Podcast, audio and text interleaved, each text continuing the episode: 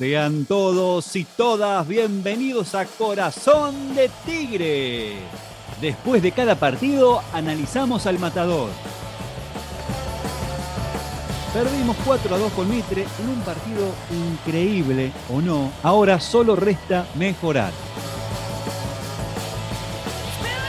Mi nombre es Germán K y no estoy solo, sale a la cancha también Diego Cabral La Fonseca. ¿Cómo estás, Diego? ¿Qué tal, Germán? Muy buenas noches. Saludo a todos los seguidores de Corazón de Tigre. Una noche que la guardo solo para la reflexión.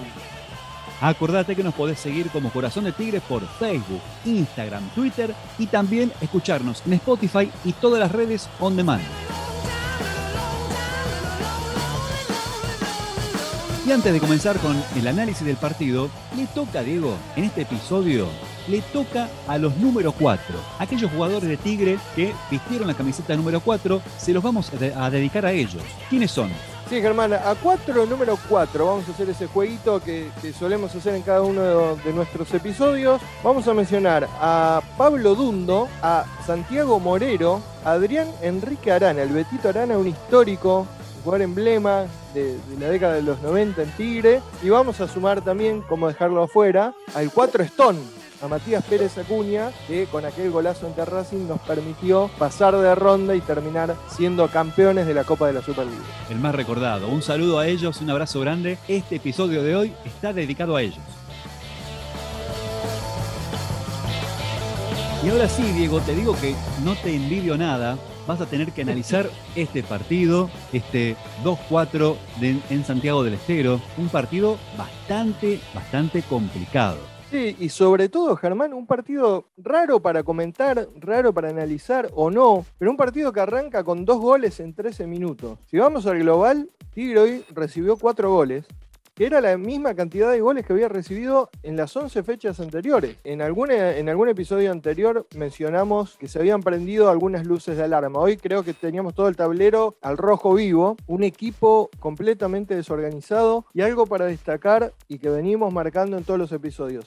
Hasta hoy Tigre venía ganando, venía zafando, una estructura atada con alambre. En el partido anterior, de hecho, con estudiantes, Tigre termina ganando 2 a 1 con dos goles, podríamos decir, de carambola, sobre todo el segundo, más allá de la definición de Blondel, pero hoy quedó en evidencia que no alcanza con repetir siempre el mismo planteo y algo que hablamos siempre, los otros equipos, tus rivales, te van estudiando, te agarran la mano, te bloquean tus salidas de juego, llámese Prediger, Menosi, González Metili, y además te ocupan las espaldas de esos jugadores y ahí te generan un lío bárbaro en tres cuartos que hoy, sobre todo la defensa, no pudo resolver en ningún momento, sobre todo haciendo foco en Arnaldo González, el número 10 de Mitre, que la verdad se cansó de pisar la pelota entre todos los marcadores de Tigre. Ahora, me da la sensación a mí o los, los, los, rivales de Tigre juegan partidazos. O, sí, o es bueno, Tigre el que le permite jugar partidazos al rival. Bueno, mira, eso es algo que venimos marcando también a lo largo de todos los episodios, que todos los equipos que enfrentan a Tigre están enfrentando al mejor equipo de la categoría. O sea, hasta hoy llevamos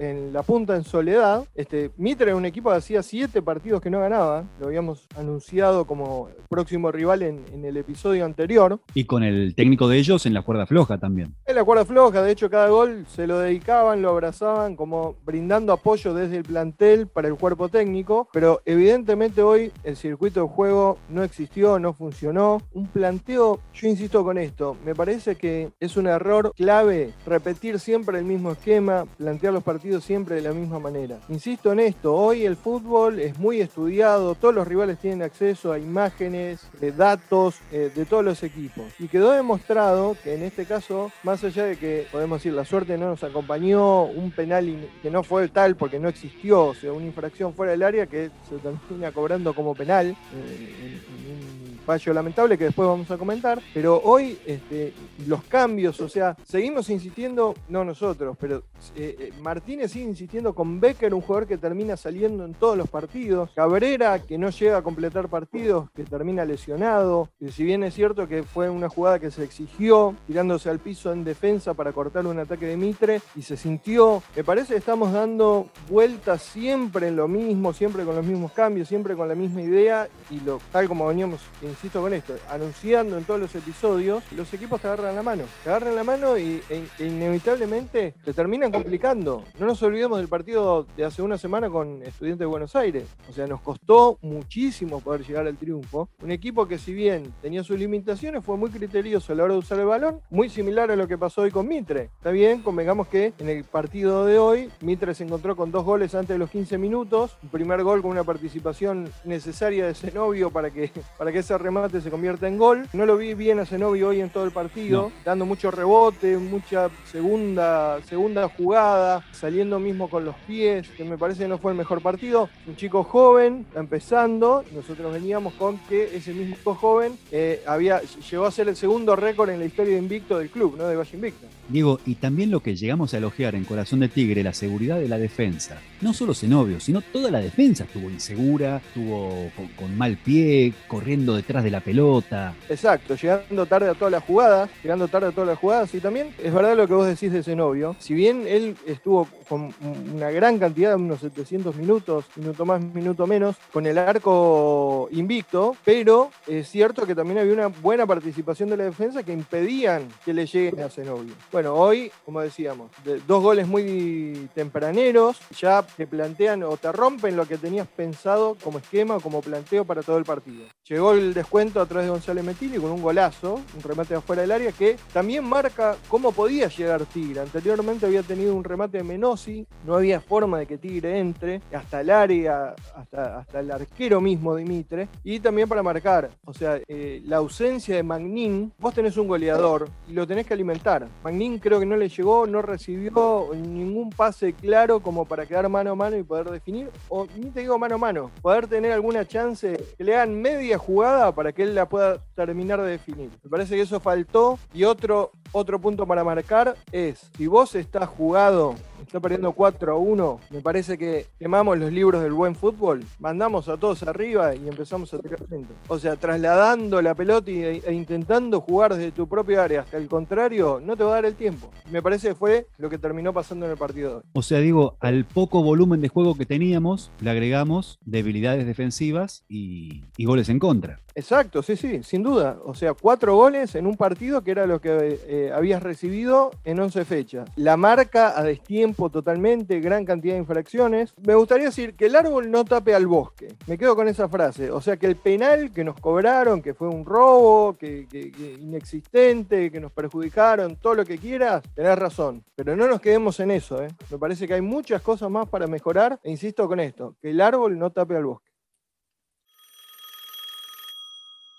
El área de mujeres comenzó a funcionar a fines del 2018, después de la creación de la subcomisión del hincha de Tigre, como un espacio para que nosotras, las mujeres hinchas y socias de Tigre, podíamos canalizar nuestras ideas e inquietudes que teníamos. La principal objetivo era visibilizar a la mujer en la cancha y en el fútbol en sí, porque hoy por hoy las mujeres vamos todas a la cancha, la mayoría, y empezar a hacer acciones por y para las mujeres hinchas y socias de Tigre, y trasladar reclamos como eh, los estados de los baños en su momento, los baños de las mujeres no estaban en buen estado y eso se reclamó en su momento. También empezamos con mateadas en distintas plazas con el fin de que cada matadora se acerque y tenga un espacio para poder aportar las ideas y nos cuente qué podía esperar de nosotras en sí como su comisión. Tuvimos nuestro primer evento que fue una feria de emprendedoras para el Día de la Mujer. Fue excelente y tuvo una gran convocatoria. Después vinieron reuniones abiertas, acompañamos al inicio del plantel femenino. Hoy ya con este contexto de pandemia se nos dificultan muchas cosas. Igualmente este año logramos colocar el Banco Rojo dentro de la cancha de Tigre. Esto tiene un gran significado simbólico, ya que es una movida internacional que intenta visibilizar la violencia machista y los femicidios. Así que cuando volvamos a la cancha lo vamos a poder ver todas y todas, el Banco Rojo colocado. También estuvimos este 2 de abril, le hicimos una placa eh, en conmemoración a las heroínas de Malvinas. Ellas también fueron importantes en esta guerra y nunca se las reconocieron como tales. Esperamos que este año también podamos hacer como cada 25 de noviembre las charlas de concientización de género por el Día de la Violencia de Género nuevamente acompañando también en Octubre Rosa las campañas de concientización del cáncer de mamas. Y nuestra idea también es seguir con todos estos tipos de charlas, tanto sean cuestiones de género como en sí en las mujeres. Por eso invitamos a todas las mujeres que se conecten con nosotras, se pueden conectar a, a través de cualquier red social nuestra. La idea es que sigamos sumando por y para Tigre siempre. Desde Corazón de Tigre le dedicamos un segmento a los hinchas que hacen agrupaciones, peñas y subcomisiones del Matador. Este espacio, señores, es para ellos. En esta ocasión escuchamos a Selva. Selva es integrante del área de mujeres de la subcomisión del hincha de Tigre. Así que, Selva, muchas gracias por participar.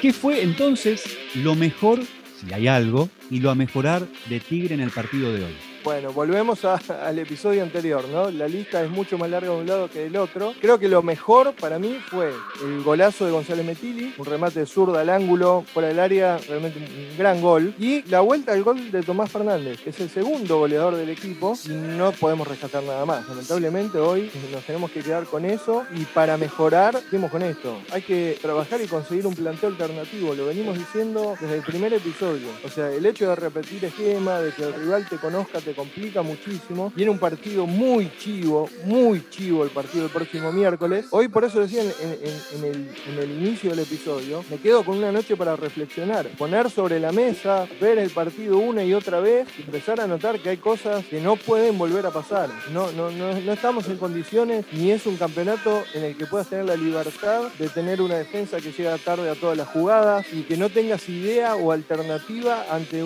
la presencia o la presión de un equipo rival son temas que hay que solucionar más temprano que tarde y tenemos en cuenta que el próximo partido, todo dependerá de lo que pase mañana con Gimnasia de Mendoza, es un choque de puntero. Y también tuvimos muchas polémicas. Sí, eh, yo me enfoco en una y no quiero decir un penal mal cobrado porque nunca fue penal. O sea, la mano de Francisco Oliver fue claramente, claramente fuera del área. Le queremos quitar algo de responsabilidad al árbitro, a Yamil Pozzi. Le dejamos un 10%, el 90% restante es para Walter Ferreira, que fue línea 1, no tiene forma de no ver que la mano fue fuera del área. No puede justificar bajo ningún punto de vista que el penal o, que la jugada deriva en un penal. Realmente eh, sorprende o no, podríamos decir, teniendo en cuenta que hay varios fallos ya que eh, a lo largo del campeonato fueron beneficiando a equipos de justamente de Santiago del Estero, tanto a Mitre como a Güemes en la otra zona. Pero me parece que, insisto con esto, que el árbol no tapa el bosque. Este fue una jugada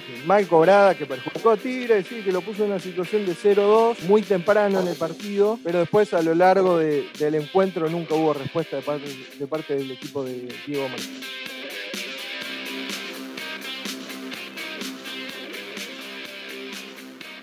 Y ahora sí, tabla de posiciones y el próximo rival va a ser el miércoles que viene un recontrapartidazo. Sí, Germán, y como te decía, eh, hoy por hoy Tigre y Atlanta están punteros con 23 puntos, Tigre con 11 jugados, Atlanta con 12, Gimnasia Mendoza 22, Quilmes y Mitre quedaron con 15 puntos. Recordamos que mañana a las 14 horas van a jugar Belgrano y Gimnasia Mendoza. Ahí veremos si el partido entre Tigre y Atlanta es un choque de punteros o choque de escoltas, en caso que llegue a ganar el conjunto mendocino. El próximo partido es el día miércoles 23 de junio a las 21.10 en Vitoria. El rival es Atlanta. Viene con tres partidos sin ganar. Empate sin goles ante Maipú. Derrota ante Agropecuario 0-1 en Casares. Empate hoy por la tarde ante Quilmes 0-0. Con una campaña más que interesante. Es el segundo mejor visitante detrás de Gimnasia y Grima de Mendoza. Tiene seis partidos jugados, cuatro ganados, uno empatado, uno perdido. Y choca contra Tigre. Tigre que es el mejor equipo en condición de local. Ganó los cinco partidos que jugó. Sin duda un gran partido un choque con historia, partido picante, y bueno, será una prueba de carácter para el equipo de Martínez que tendrá que volver a reacomodar las piezas para poder seguir manteniéndose en lo más alto de la tabla de posiciones.